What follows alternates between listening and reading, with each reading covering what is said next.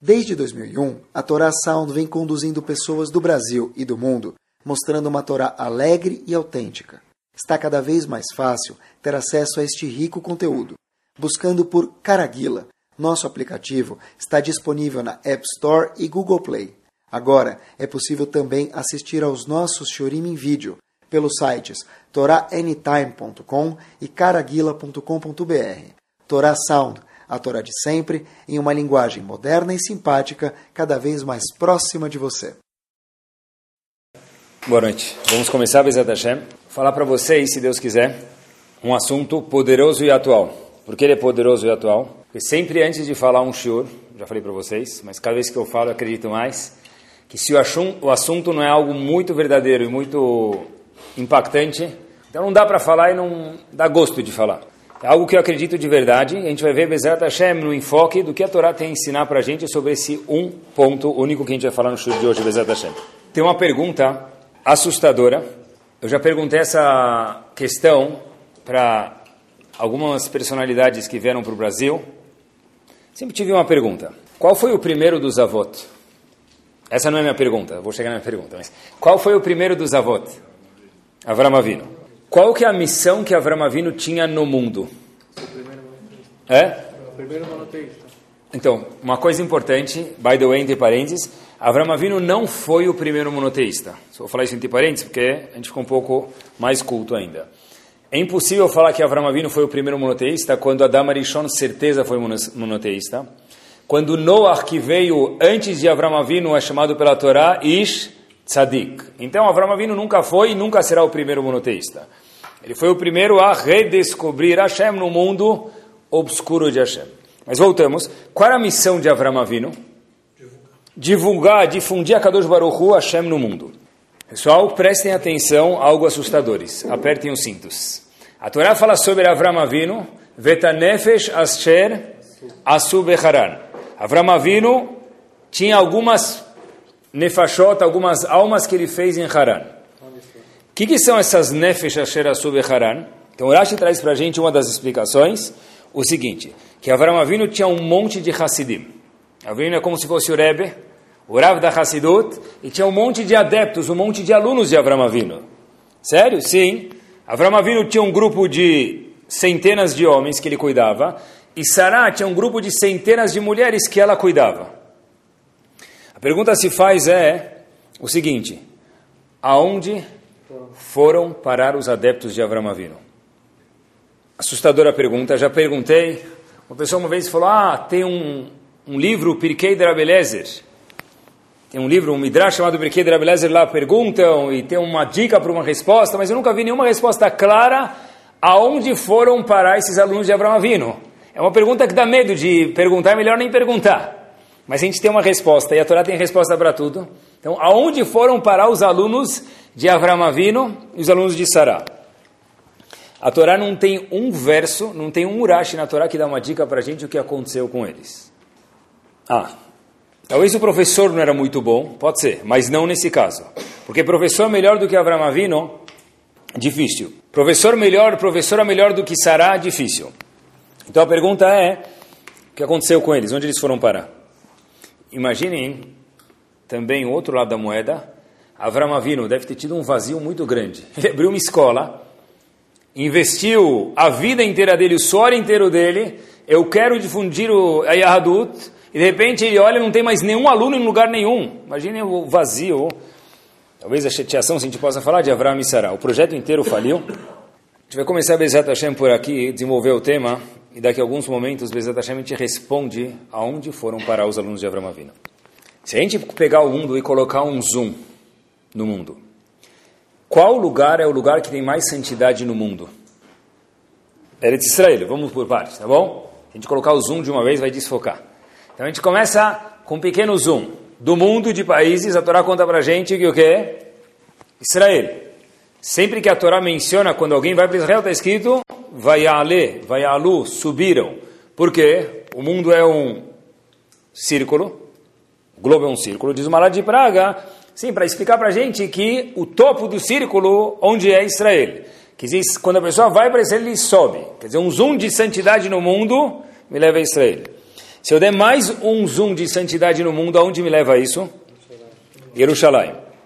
Mais um zoom, Betamigdash. E o último zoom que a gente possa dar, Kodesh HaKodashim. Então, a minha câmera está no zoom máximo, chega dentro do lugar mais santo, dentro do lugar mais santo, e talvez dá para dar mais um zoom ainda dentro do Kodesh HaKodashim. O Arona Kodesh. O lugar onde tinha o Sefer Torah de Moshe Rabbeinu e as Luchot quebradas estavam lá dentro. Em cima do lugar que tem o maior zoom do mundo, haviam dois kruvim, dois anjos. Esses dois anjos, eles ficavam em cima do Arona Kodesh, Está escrito, tem um passuco na Torá que fala para a gente como, era, como eram esses anjos. Está escrito, por Isei Kenafaim Lemala. Eles ficavam em cima do Aron, com as asas para cima, Sochechim alakaporit.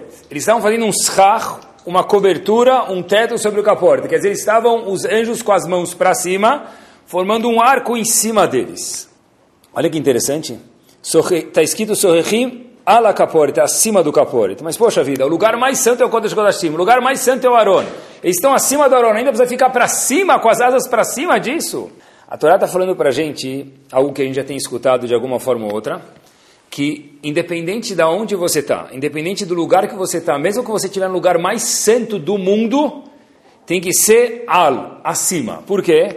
Porque se a pessoa parar de crescer por algum momento, ele perdeu de fazer o que a Kadosh Baruch quer dele. Mesmo os anjos estavam no lugar mais santo, acima do Arona Kodesh, tinham que estar al. O que quer dizer al? Sobre. Com as asas para cima. Tem um livro chamado Shemenatov, ele explica por quê, para demonstrar para a gente que a Kadosh Baruch queria mostrar al. No lugar mais santo ainda você está al, sobre. Querendo com as asas crescer, porque a asa é o que leva a pessoa acima, a crescer, independente do nível que a pessoa está, mesmo que ele está num nível máximo. Agora é o seguinte, por que, Kadosh, por que a pessoa precisa estar sempre querendo crescer? A resposta é a seguinte, não é uma cobrança da Torá, também é, mas a Torá está ensinando para a gente, eu acho, que dentro de cada ser humano tem uma necessidade de satisfação.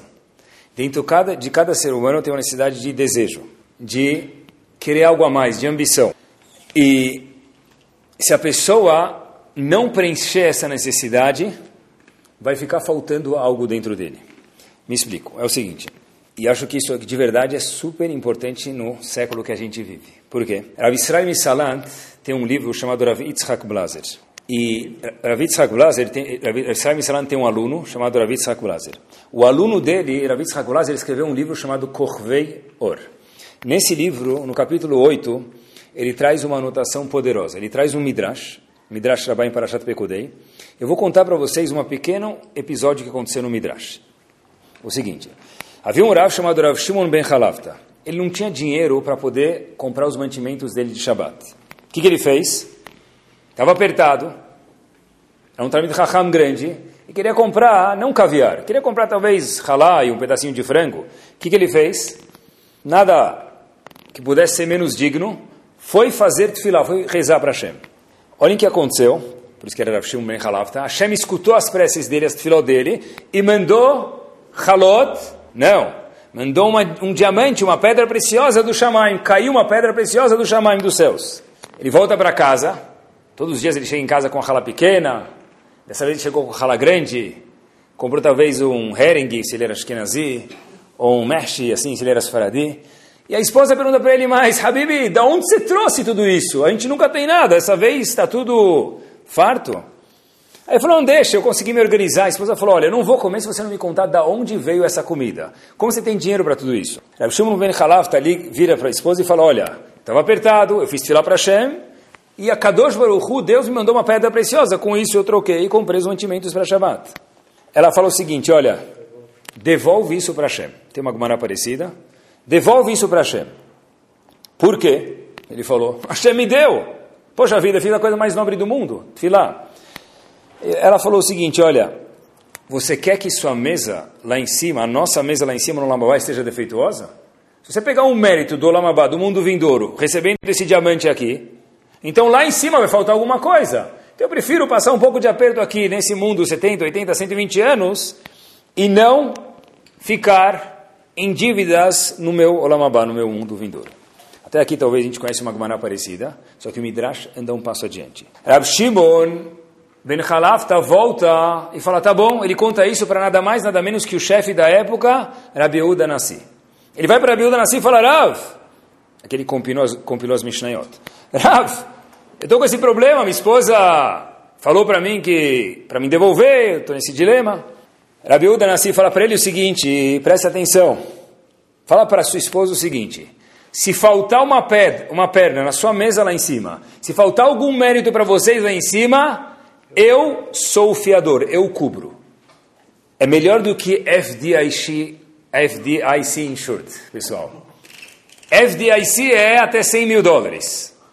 O Banco do Brasil cobre quanto? 50 mil reais. Rebbe Yehuda Nassi, Balatashvili Avdil, cobre muito mais do que isso. Então ele falou, olha, você não vai ter problema nenhum. Você está com medo do quê, meu amigo? Eu vou cobrir. Qual foi a reação da esposa agora? A esposa falou, não vou aceitar.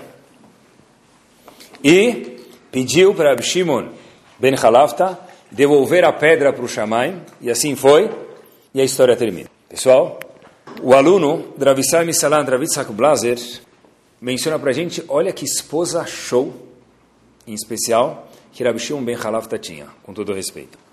Ele pergunta qual era a preocupação dela. Rabi Uda Nassi falou que ele vai pagar o mérito. O que você é mais preocupado do que isso? Diz ele o seguinte, ela tinha um medo. Perder o quê? Os méritos, tá certo? Alguns erros. Pegando a pedra preciosa do Shamaim para usar aqui nesse mundo. Mas o fiador era Rabi Uda Nassi. Então qual continuou sendo o medo dela e por que ela pediu para devolver a pedra? Diz ele o seguinte, tem uma coisa que Rabi Uda Nassi não consegue repor para a gente. Ela falou para o marido, por isso pediu para devolver a pedra. Assim explica o Arundo Rav Israel Salat.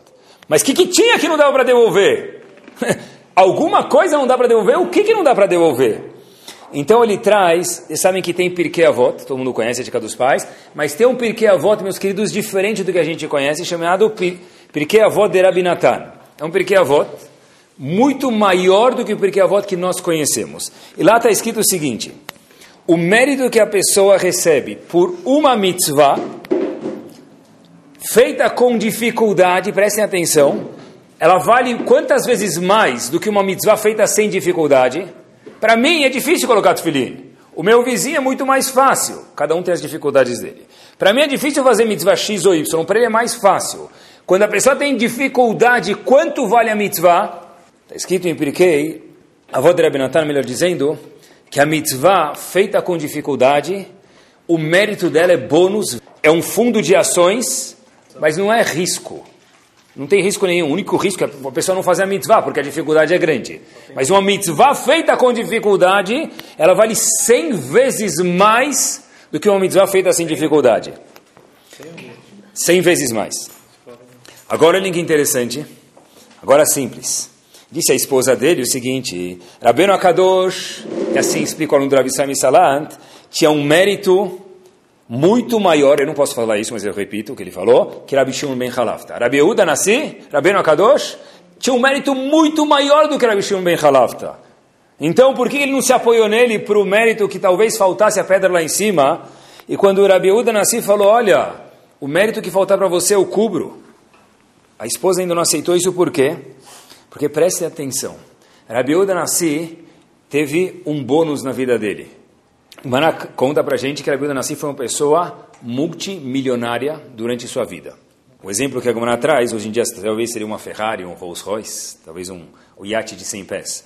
Mas a Gomana fala, olhem como, olhem como tempos, tempos mudaram. Como a gente sabe que Rebbe era tão rico? Porque nunca faltou nabo na mesa dele. Eu sei que tinha épocas que era muito difícil achar nabo. Rabi Uda Nassi tinha até nabo na mesa dele. Uau! Né? Tá bom, eu traduziria hoje para ter um, algum, um iate só é pouco. Alguns iates por aí, algumas casas por aí. Rabiúda nascera milionário. Então a esposa falou o seguinte: tem um mérito que a gente não pode se apoiar Rabiúda nascer. Apesar que ele é maior do que a gente. Qual o mérito? Torá feita com dificuldade. Por isso, devolva a sua pedra lá, ou eu não vou comer desta comida de Shabat. Porque Rabi Uda Nassi não tem como ressarcir para a gente esse, esse, esse vazio que pode ser que vai ter da gente pegar méritos do Shamaim, por quê? Porque ele não tem como dar para a gente. Apesar de ser um tzadik maior do que nós, de ser esposa para Abishum Ben Halafta, esse mérito de ter cumprido a Torá com dificuldade ele nunca teve, então ele não tem como repor isso para a gente. Olha que interessante. Uau, uma mitzvah feita com dificuldade vale quantas vezes mais? Cem vezes mais. O que isso tem a ver com a gente? Tudo. Porque a palavra dificuldade no século 21 é a palavra que está cada vez menos solicitada no dicionário. A palavra dificuldade não existe muito mais na vida da pessoa. Sério, todo mundo tem dificuldade, sim, mas a gente sempre tenta achar um jeitinho para resolver a parada. Olhem que interessante. Em, uh, vamos explicar um pouquinho melhor. Na última paraxá de Sefer Vaikra, qual que é a última paraxá de Vaikra? Quem me ajuda? Paraxá de Bechukotai. Lá está escrito o seguinte: Im Bechukotai telechu. Famoso passuco. Se vocês cumprirem minhas mitzvot, e aí tem inúmeros, dezenas de psukim diversos que falam para a gente vai ter um monte, um monte, um monte de bênçãos nesse mundo também. Rashi pergunta, opa, se você cumprir minhas mitzvot, você vai ter méritos. Mas a que, que se refere em Bechukotai telechu se você andar nos meus caminhos? Não pode ser cumprir mitzvot. Por quê? Porque no mesmo verso está escrito Veit mitzvotai tishmoru, se você cumprir minhas mitzvot. Então o passo começa, se você andar nos meus caminhos e cumprir minhas mitzvot, tanto um quanto o outro, você vai receber méritos gigantes. Então eu pergunto, Rashi, a que, que se refere? Eu não sei. Porque o fim do passuco fala, se eu cumprir minhas mitzvot. A que, que se refere o começo do passuco, se você andar nos meus caminhos? Rashi fala para gente as palavras são repetidas em todas as Yeshivot nessa paraxá. Tiu amelim batorá. Sejam esforçados na Torá. Um Rashi fofo, lindo, como costumamos a dizer, um patrocínio Hello Kitty. Pessoal, na prática, esse é o Rashi mais difícil da pessoa cumprir. Me esforçar no estudo? Como assim? Rabino, não vai ter sushi? Eu não vou. Na vida sempre se dizia no free lunch. Se você não fizer um free lunch, não tem shiur sushi na faixa, ou pizza na faixa, o que for. Por quê? Porque tem a necessidade hoje em dia. Tem, tá certo. Mas e aí, cadê o Rashi em Tio Amelim Batorá? Cumprir as mitzvot é o fim do Passuk. E o começo do Passuk também é importante. Se esforçar por Torá. Olha, na verdade, eu queria mudar de Maseret. A gente pode usar outra Maseret? Claro que pode, mas por que você não gostou dessa Maseret? Desse tratado do Talmud? É que a primeira página, a segunda, estava legal, tinha algumas historinhas. Agora ficou meio confuso.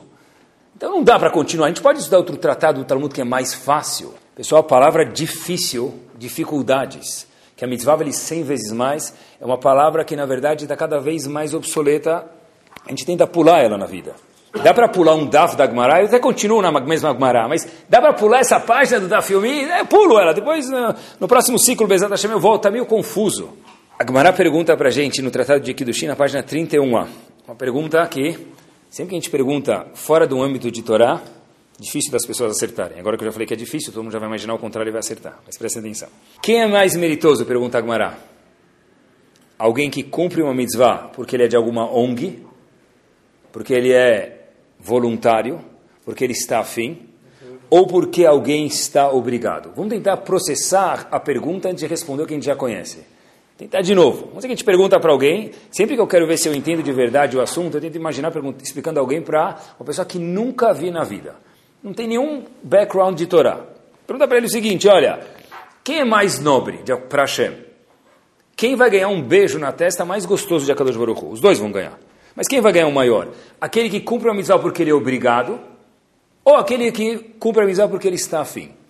Quem vai na escola porque ele é obrigado, ou quem decidiu na escola? Quem me ajuda porque ele tem obrigação e por isso que ele veio na festa, ou ele veio na minha festa porque ele gosta? De quem, quem é mais nobre? A Gmará fica na dúvida, porque a pergunta não é fácil, a gente já sabe a resposta, mas a Gmará tem um debate sobre isso, e a Gmará tem uma ginga e fica na dúvida.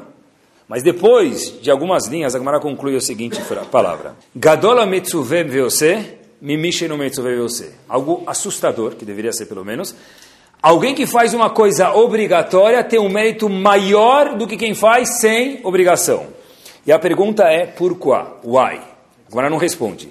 Tos, Urashi não responde. O Tosfot fica assustado. Fala, uau, tem que ter alguma resposta, porque aparentemente isso não é normal. Ainda mais que eu volto, a Gumará não conclui isso direto, ela fica num debate. Depois ela conclui. Tossot fala o seguinte, é, você tem razão. Quem faz uma mitzvah, assim eu entendi o Tossot, por ser voluntário, ele é muito mais nobre. Você tem razão. Ele é mais fofo. Mas nos olhos de Hashem, quem faz por obrigação tem um plus que quem é voluntário não tem. Qual é o plus que ele tem? Diz o Tossot para a gente, explicando a é o seguinte. Quando eu sou obrigado a fazer alguma coisa, eu tenho uma pressão em cima de mim. Eu vou dormir já sabendo que o alarme precisa tocar, porque se eu chegar amanhã atrasado no minyan, como se fosse o exemplo, por exemplo, pode ser, eu sou o décimo. Então já vou dormir mais preocupado. O meu vizinho do andar de cima ou de baixo, ele vai no CNIS, se ele quiser, ele vai nessa se ele quiser. Se ele acordar, coloca a volta, se ele não acordar, Diz a Gemara para a gente, preste atenção, no, na perspectiva de Hashem, no prisma de Hashem, é mais nobre alguém que faz alguma coisa por ser obrigado, por quê? Porque a pressão de fazer uma coisa por ser obrigatório, por estar preocupado por isso, estar sempre olhando, puxa vida, será que eu vou conseguir? Será que eu vou me atrasar? Será que eu vou chegar na hora? Ela é muito mais nobre do que alguém que faz voluntário. Quem faz voluntário também é nobre, mas quem faz sendo obrigatório é mais nobre ainda. Um exemplo que não seja prático para nenhum de vocês mas eu passei por isso de alguma forma ou outra. Quando a gente está no ano de Kadish, eu, Bezat Hashem, tento rezar sempre com Minyan. Mas quando a gente está, a gente não, eu, estive no ano do meu pai ou da minha mãe, cada Minyan era um Minyan. E o Waze talvez seja o melhor do amigo do homem naquele momento especial. Puxa vida, não posso perder Minyan Haner vida, que eu preciso falar Kadish. Esse é o mínimo de respeito que eu dei aos meus pais. Essa preocupação, esse que se diz em árabe, em hebraico, permitam, lachatz, uau, essa pressão, é o que o Tosso diz para a gente que faz a pessoa ganhar um mérito maior, porque essa é uma dificuldade. E essa dificuldade gera um mérito cem vezes maior. Olhem que fascinante. Quais são os três Hagim do povo judeu? Pesach, Shavuot, Sukkot. Coisa mais legal do mundo. Já fizemos isso mil vezes. Eu nunca tinha pensado nesse prisma. Pesach tem muita preparação de 0 a 10. Pesach, qual a preparação de Pesach? 11. Beleza. Alguns começam um mês antes e terminam dez meses depois. Por que começam um mês antes? Porque tem que limpar a casa e fazem tanta comida que demora dez meses o quê? Para comer a comida de matzá que estava no freezer, né? Então Pesach demora muito. É uma preparação estronda, 10 unidades. Sukkot, quantas unidades de preparação tem, meus queridos? De 0 a 10? 5, talvez? Construir açúcar. Senão você vai na açúcar da sinagoga e se resolve. Mas é uma preocupação. Prestem atenção que bomba. Shavuot, de 0 a 10, qual a preocupação? Zero. Ou as mulheres, um, para fazer aquele cheesecake? Masbut? Pessoal, caiam da cadeira agora. Qual é a festa mais conhecida dentro dos Eudim? Pesach, Shavuot ou Sukkot? Pesach. A segunda, Sukkot. A terceira, why? By the way, não. Quanto maior a dificuldade, mais fica dentro de cada um de nós. Pesach é muito mais celebrada, mesmo sendo pessoas menos religiosas. Sukkot é o segundo e Shavuot, talvez te digam que em Halab nem tinha Shavuot. Não é? Por quê? Porque a nossa geração fala, olha, a gente quer um judaísmo light nós nos enganamos, porque a Torá prova isso para a gente. Quer dizer, não está escrito isso num livro de, de Chachamim, mas acho que é a prova do show de hoje. Um passo adiante, tem uma festa ainda que ela é mais poderosa ainda. Qual a festa que é mais poderosa do que Pesach ainda? Yom Kippur. O pessoal começa a comer um mês antes. E ele já pensa dois meses antes, onde ele vai cortar o jejum. Por quê? Parece que nós valorizamos, meus queridos, o que? A preparação, o esforço. Quanto maior a dificuldade, mais Bnei Israel apreciam isso. Depois que pensei nessa anotação que eu falei para vocês agora, lembrei que a Gemara em Shabbat fala isso. A Gemara em Shabbat fala para a gente, um tratado de Shabbat, que a mitzvah, que tem um impacto maior dentro do povo judeu, é o Brit Milá. Infelizmente, hoje tem muitos judeus que não fazem, é triste. Mas Brit Milá ainda tem um impacto grande. Por quê? Porque Avram Avinu, que foi o primeiro a fazer Brit Milá, fez Brit Milá com 99 anos de idade. Então, já que era difícil, ficou marcado. 613 mitzvot. Rabi, não dá para agitar um atalho aí? Uma segulot em vez de colocar tefili? Né? Se você vai para Uman, em Rosh Hashanah, tem first class, tem econômica.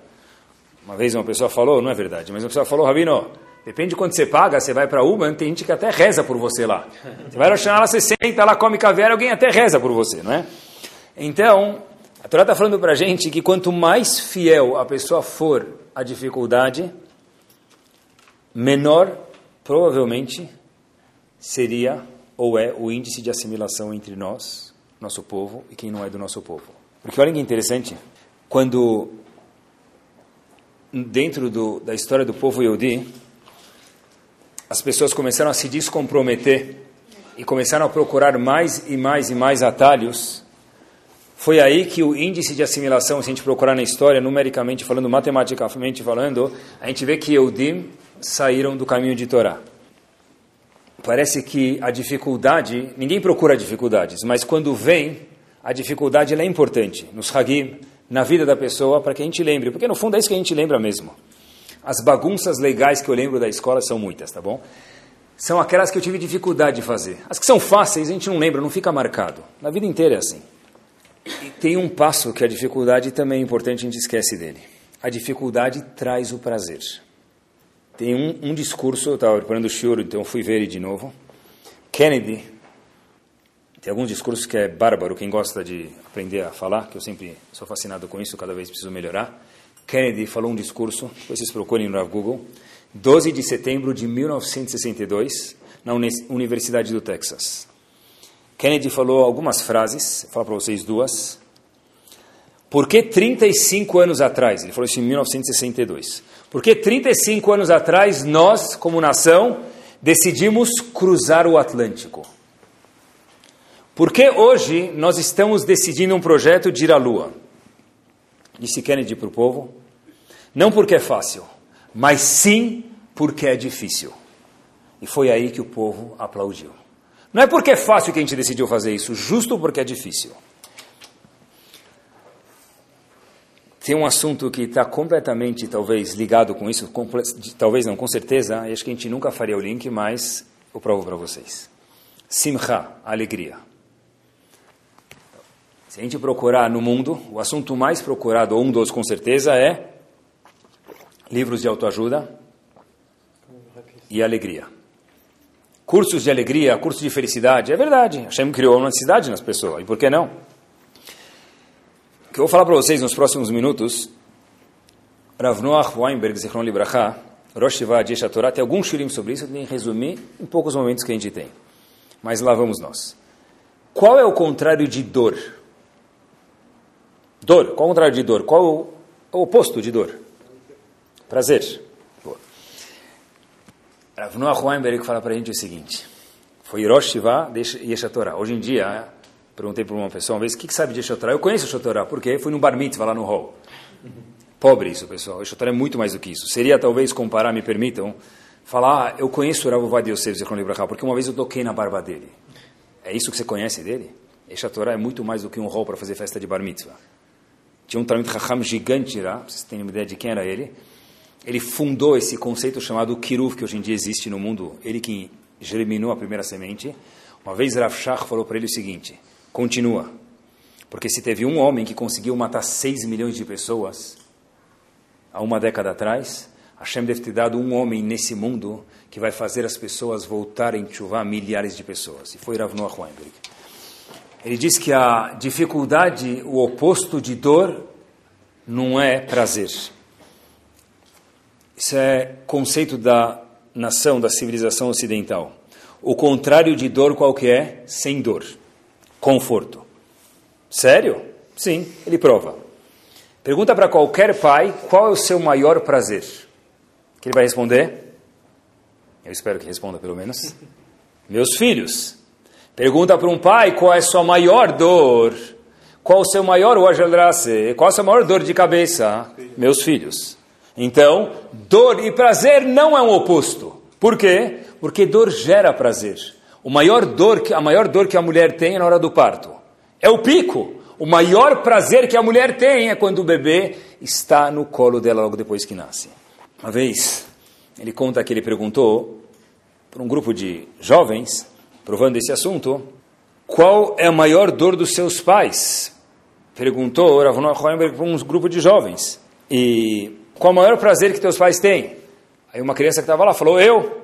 Qual a maior dor dos teus pais? A criança falou, minha irmã. Tá bom? Mas a gente prova que dor e prazer não são opostos. A dor gera o prazer, a dificuldade gera o prazer. Sem esforço não tem prazer. Uma vez contam que algumas mães estavam num café e tinham quatro mães combinaram de se encontrar para tomar um cafezinho, tomar um sorvete. Chega uma mãe, senta e fala, ufa. A segunda mãe e fala, ah. A terceira mãe fala, ufa.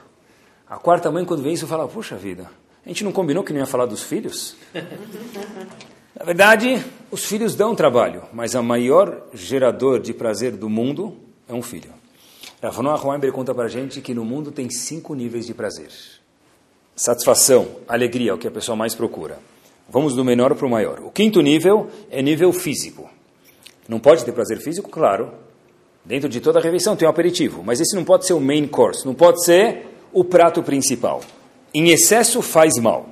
É o prazer físico, é comer, beber, relações entre marido e mulher. Tudo isso são prazeres físicos, são importantes, mas a pessoa não pode parar por aí. Um prazer acima disso, qual o nível acima disso de alegria e satisfação? É algo que não se compra com dinheiro. O que, que é? Ninguém sabe. Uh. Disse um Rav muito grande, Rav Beatles. Já ouviram falar nele? Can't money, can't buy love. Não lembram dessa música? Ah, tá bom. Estão antiquados, hein? Rav Beatles falou pra gente uma vez: Money can't buy love. Com dinheiro não se compra amor. Muito pelo contrário, para ter amor custa dinheiro, né? Conta também que um filho chegou para o pai e falou: Pai, quanto custa casar? O pai falou: Meu filho não pode te responder. Ele falou: Mas por que, pai? Eu não vou me assustar, pode falar. O pai falou: Não sei, estou pagando até hoje. Então, de fato, pagar custa caro, casar custa caro. Mas por que as pessoas investem nisso? Uma resposta porque eles não sabiam que freio estava entrando, mas não é isso, tá bom? A resposta verdadeira é porque o prazer do amor é muito maior do que o dinheiro. Tem um prazer acima. As pessoas pagam por amor. Terceiro nível. A gente foi cinco, quatro, terceiro. Terceiro nível agora é o seguinte: é fazer alguma coisa significante. As pessoas dão a vida para, quer dizer, pelo menos davam alguma uma década atrás, para um monte de ismos que ismos que tinham uma década atrás, pessoal, duas décadas atrás? Que de ismos que haviam na vida? É? Comunismo, capitalismo, sionismo. Que outros ismos tinham? É? Muitos ismos. Quantas pessoas deram a vida pra, por isso? Hoje em dia, talvez, o único ismo que tem é sushichismo, pizzasismo, né? As pessoas pararam de ter ideais, pode ser. Mas, olha que interessante. Por que uma pessoa ele é patriota? Porque uma pessoa fala, eu vou ser diretor de uma escola. Meu amigo, é sem dormir, vai investir dinheiro, vai receber bronca de todo mundo, elogio, never jamais don't lavi. Porque alguém vira diretor de uma escola? Porque alguém vai virar presidente de uma sinagoga? Gabai da sinagoga? Por quê? Porque a pessoa procura algum objetivo na vida. O maior prazer do mundo é quando você tem um valor, quando você tem algum objetivo e aí você fala, uau, eu vivo por isso, eu sei que eu vou levar desaforo, mas eu sei que tem um bem maior, eu não sei te explicar, mas é um prazer tão grande que eu estou pronto, na geração passada com certeza, se eu tivesse mais uma vida, eu daria as duas pela pátria. Mas como? Você vai morrer pela pátria? Sim, porque algum objetivo na vida, isso é um prazer espetacular que a pessoa tem. Talvez um degustação disso daqui, a pessoa vai numa loja e tem um troco a receber. Dá um troco maior para ele pessoa fala, não, não, o senhor me deu 50 reais a mais. O senhor confundiu a nota de dois reais com a de 100, elas são parecidas. O senhor deve me devolver dois reais. Devolveu 100, tem 98 reais a mais, pega de volta. Mas por que, que você fez isso? Ninguém te conhece. Como assim? Poxa vida, é um prazer de me sentir nobre que eu não estou pegando uma coisa de uma caixa que talvez seja um, um, um, décimo do salário dela e no fim do mês vai fazer falta e para mim é algo que não é meu. Isso é um prazer maior. Mas esse prazer não é um prazer instantâneo. É um prazer que tem uma dificuldade maior. Comer é muito mais fácil, mas é um prazer menor. O prazer acima é o maior. Um prazer acima, ter algum objetivo é muito maior. Olha que interessante, meus queridos. Pergunta para um jovem hoje em dia, mesmo para um pai, mas deixa o pai e a mãe de lado, vai. Pergunta para um jovem hoje em dia, você se mataria pelo quê? J, como chama aquele jogo lá de matar? Não, JA, eh, tem que, você, sabe, você abre a porta, tem que matar o cara do lado e tal. É? Counter-Strike, pronto. Eu mataria por isso, eu mato um monte de gente por isso, né, no jogo. Mas você mataria pelo quê? Você mataria por um joguinho. Para poder jogar Playstation às três e meia da manhã contra o cara que está na China e eu parei no meio do jogo. Então, pelo menos tem algum objetivo, né? 1866, tinha um senhor chamado Alfred Nobel. Ele ficou famoso pelo quê? Que que ele, como surgiu o prêmio Nobel? Ele teve o mérito de ver a morte dele em vida. É um mérito isso? É, de alguma forma é. Ele abriu o jornal Alfred Nobel num belo dia, até ele abrir o jornal, e ele vê escrito, ele próprio vê sobre o nome dele, Alfred Nobel, o inventor da dinamite, morreu. Fala, como é que é? Eu estou aqui. Mas já que ele era tão famoso, o irmão dele não era famoso, então escutaram que algum Nobel morreu, vão vender jornais, o que escreveram?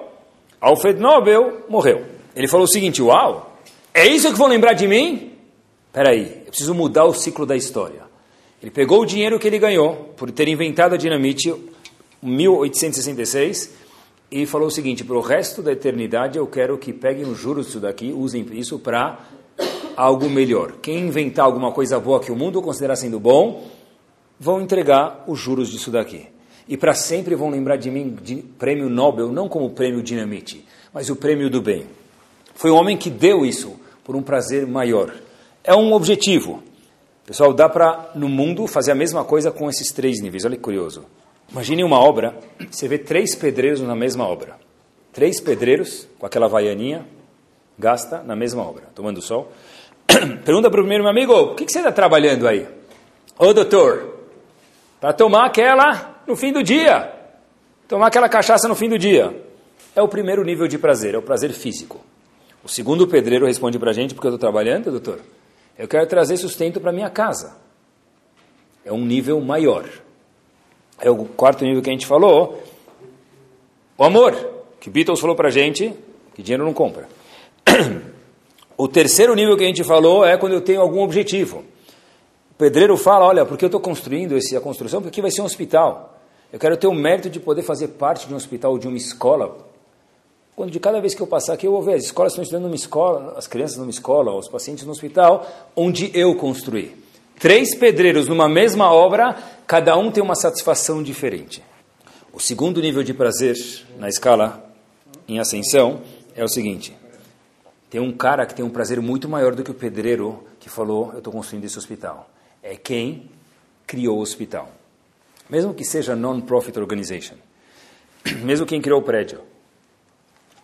Eu já vendi o prédio que eu criei, mas que eu construí. Mas cada vez que eu passo lá que eu falo, esse prédio foi eu construí. Sabe quem fundou esse hotel? Sabe quem fundou esse hospital? Fui eu. Esse é o segundo nível de prazer. E o maior nível de prazer que a pessoa pode atingir, preste atenção porque a gente passa a vida sedento por felicidade. A gente compra mais um lustre, mais um carro, mais uma reforma. Se a Shem deu para a pessoa, por que não? Mas não investir as fichas nisso, porque isso não mata a sede. O maior nível de prazer, diz para a gente Rav Noah Weinberg, é o seguinte: é o contato com a Shem. É um prazer de eternidade. Você consegue fazer isso um pouquinho mais concreto? Juntos, Bezat Hashem, vou explicar para vocês. Não é algo vago é o seguinte: imagine uma mãe, que eu mencionei para vocês o exemplo faz alguns momentos atrás, quando coloca o bebê dela no colo logo depois dele nascer. Qual é o prazer?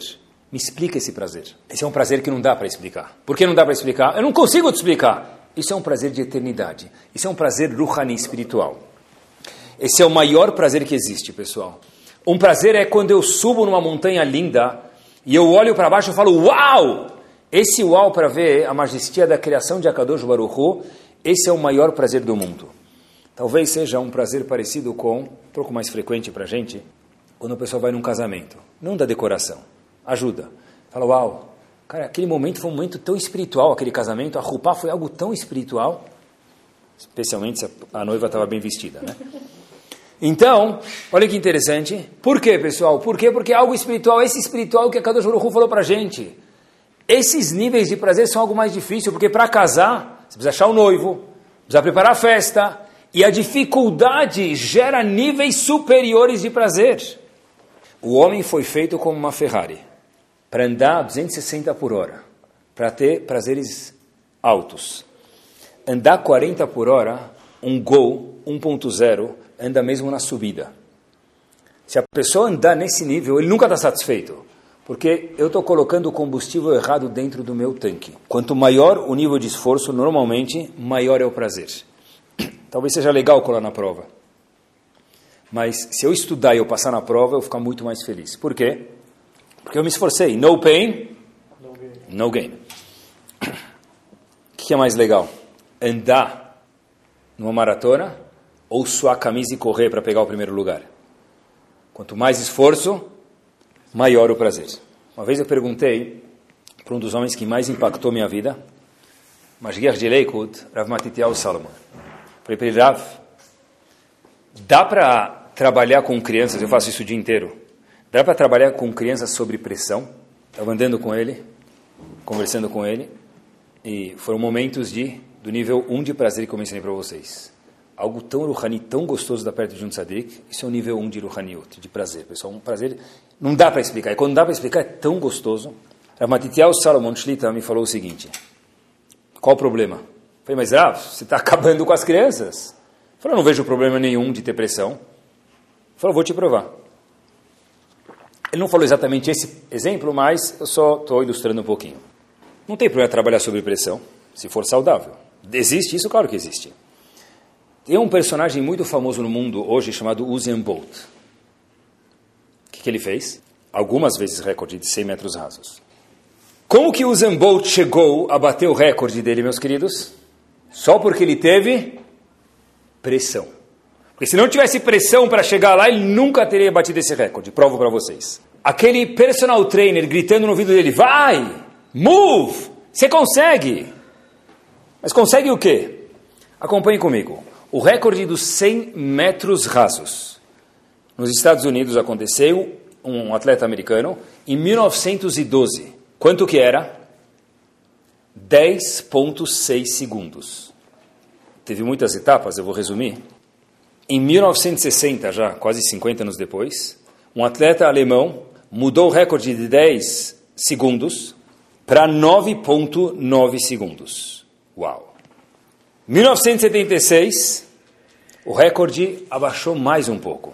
Até que, em 1991, pessoal, a gente foi de 1912 para 1991, teve quase 80 anos. Uma pessoa também famosa, Carl Lewis, foi de 10 segundos para 9,86. 14 milésimos é muito. Até que o Usain Bolt, em 1991, falou, se ele conseguiu, pressão isso, 9,86 eu consigo menos. Ele fez 9,79. E pessoal, olhem que lá. Se Usain Bolt falou para si mesmo, se eu conseguir 9,79, eu consigo abaixar mais ainda. Até que em 2009 ele conseguiu fazer 9,58 própria pressão dele. O recorde foi de 10 para 9,58 porque sobre pressão. Então disse para mim, Rav Salomão, você vê, o homem só atinge, só bate, só quebra barreiras quando tem pressão, dificuldade. Qual o problema da pressão?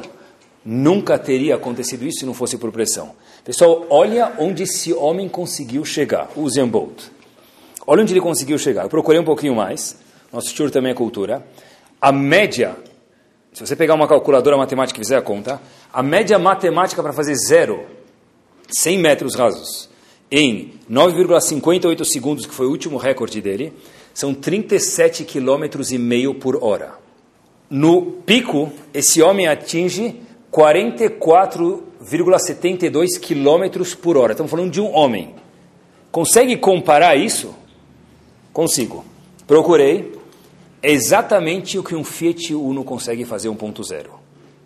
Um homem conseguiu fazer 100 metros rasos e atingir em 7,8 segundos a sua corrida 44,72 km por hora, a mesma coisa que um Fiat Uno 1.0. Como? Sob pressão.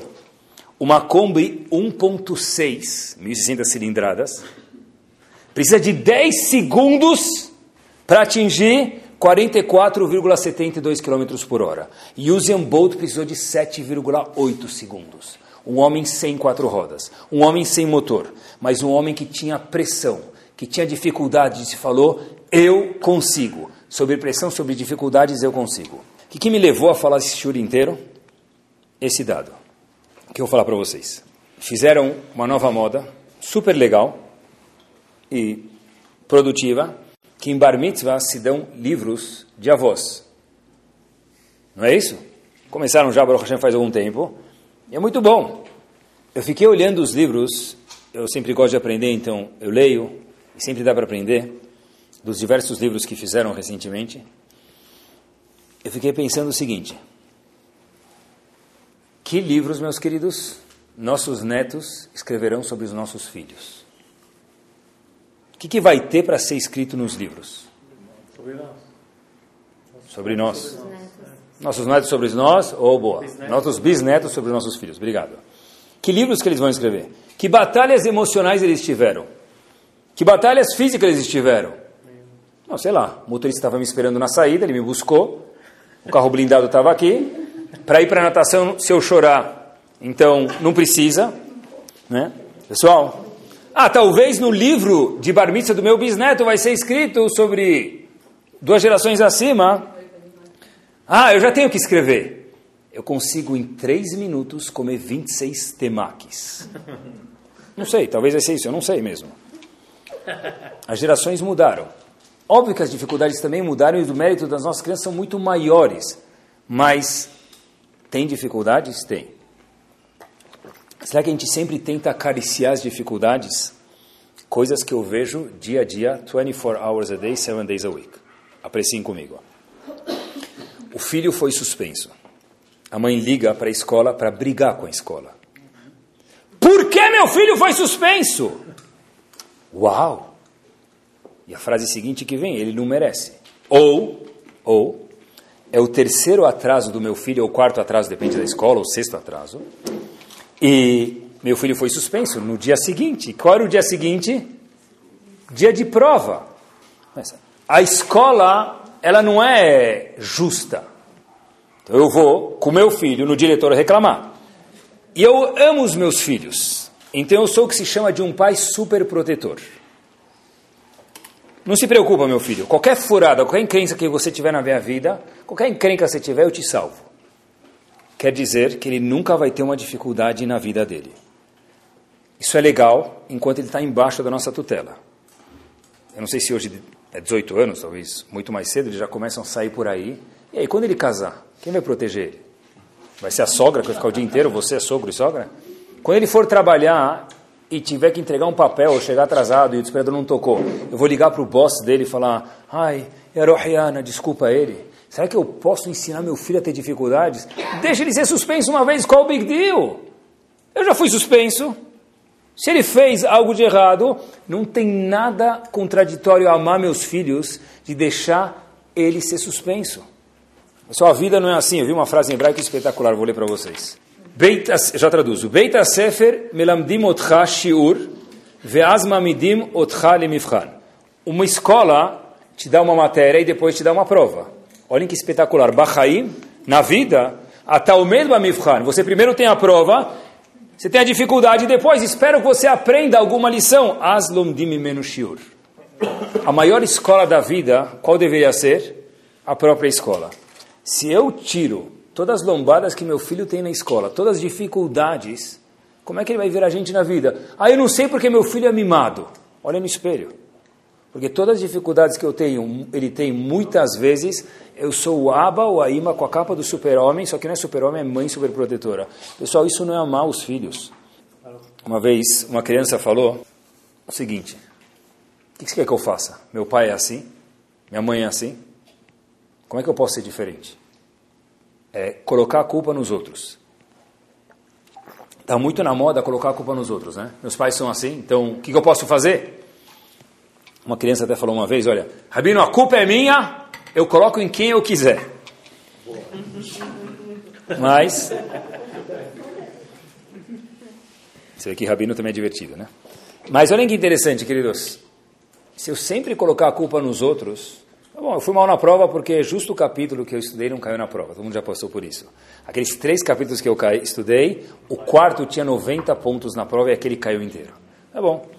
Eu vou falar para vocês uma coisa que não pode fazer. Pegar a criança e ficar uma hora dando shiur de mussar, de ética dos pais para ele. Não faz isso. Porque cansa a criança, ele já sabe que ele errou. Não precisa falar, olha, agora você se vira, você se azara. Não é essa a conduta que eu estou querendo ensinar para vocês. É o seguinte, meu querido, queria muito te ajudar, mas a vida tem causas e consequências. Acontece, foi suspenso, vai passar. Talvez você vai ter que estudar um pouquinho mais. Se eu puder te ajudar com uma aula particular, alguma coisa, pode contar comigo. Mas eu não vou ligar para a escola falar que a escola está errada e você tá, você abusa a cara, você está certo, porque isso é tirar as dificuldades do filho, porque todo mundo vai ter dificuldades. A musculação acontece na escola para a vida. Isso não é contraditório ao amor, não. O que quer dizer amor? Eu defino amor, eu escuto das crianças isso falando, amor não é iPhone 7, porque as crianças querem de amor de verdade eu quero o carinho dos meus pais. Eu quero a atenção dos meus pais. Eu posso até querer que meu pai estude comigo, minha mãe estude comigo, ou jogue bola comigo. Eu brinque de boneca, sei lá. E com isso a gente termina. O Rebbe de Kotsk, o famoso Rebbe de Kotsk, Durão, estava procurando um lugar para estabelecer a Hassidut dele. Na Europa, isso. E obviamente que ele terminou em Kotsk, porque você não sabia o Rebbe de Kotsk, né? O Rebbe de Kotsk é o Rebbe da cidade de Kotsk. O Rebbe de Kotsk estava procurando um lugar para ir com os Hassidim dele. Ele chegou num lugar e todo mundo começou a cantar para ele, ele era famoso, Baruch Haba Rav Menachem Mendel, o Rabbi de Koska, o nome dele, Rav Menachem Mendel. Baruch Haba, e receberam ele muito bem. Ele agradeceu as pessoas, virou para os Hassidim dele e falou, aqui nós não ficamos. Os alunos falaram para ele, mas Rav, não tem melhor do que isso. Rebbe de Koska falou o seguinte, eu quero criar Yehudim comprometidos. Eu quero criar Yehudim apaixonados pela Torá. Ficar aqui é fácil. Eu quero num lugar onde não gostam do Rebbe de Kotzk para ver se de verdade vocês gostam de mim e são meus Hassidim fiéis. Não tentem fazer isso hoje porque não vai funcionar, mas tem uma lição aqui atrás. Quando a Yadut da pessoa é sempre o mais fácil. Poxa, não dá para comer? De novo, tem que ter tudo kasher em todo lugar. Eu sei que seria muito melhor, mas quando não tem, e quando tem um pouco de dificuldade, eu sou comprometido a Kadosh Baruch Hu, ou eu abro mão? Quando não dá, meu filho não, não é bom para ele estudar com essas pessoas, não é bom ele estar nesse grupo. Mas o que, que, eu faço? Eu sou um Yehudi comprometido ou não? Queridos, e essa é a resposta do jackpot. E com isso nós terminamos. Aonde estão os alunos de Avram Avinu? Aonde estão os alunos de Sará? Nunca mais apareceram na Torá. O maior professor do mundo foi Avram Avinu e Sará. Aonde eles estão? Nos aventuramos hoje a dizer o seguinte: qual é o preço que esses alunos de Avram Avinu pagaram para ser adeptos de Avram Avinu. Qual foi o preço que eles pagaram? Zip. Faddal. Come aqui, mexe, era um deserto, né? Então não tinha que ter fish, provavelmente. Mexe, kibbe, koisat, babaganush, tinha zatar fresco, pita, maasalame. Avram falava um shiur e tchau. Meus queridos, easy comes, easy goes. Talvez essa seja a resposta. O maior professor do mundo foi Avram. A maior professora do mundo foi. Mas, naquele momento, não tinha como pedir muito comprometimento. Então, quando alguém não faz esforço, ele vai embora. E por isso que nós não vemos nenhum vestígio de aluno ou aluna nenhum do primeiro homem, o primeiro dos avós, Avram Avinu e Sará, na história da Torá. Que Bezat Hashem a gente possa ser comprometido com a Torá, que é difícil, mas é gostoso, e procurar prazeres mais altos. Quanto maior o prazer, mais satisfeito eu vou estar, sem me enganar. E aí sim, pessoal, sorrir é a coisa mais deliciosa do mundo. Porque fazer uma coisa que a gente acredita de verdade, sentir a Kadosh Baruch ser eterno é a coisa mais deliciosa do mundo. Boa noite. Torá Sound, desde 2001, aproximando a Torá dos Yehudim e de você.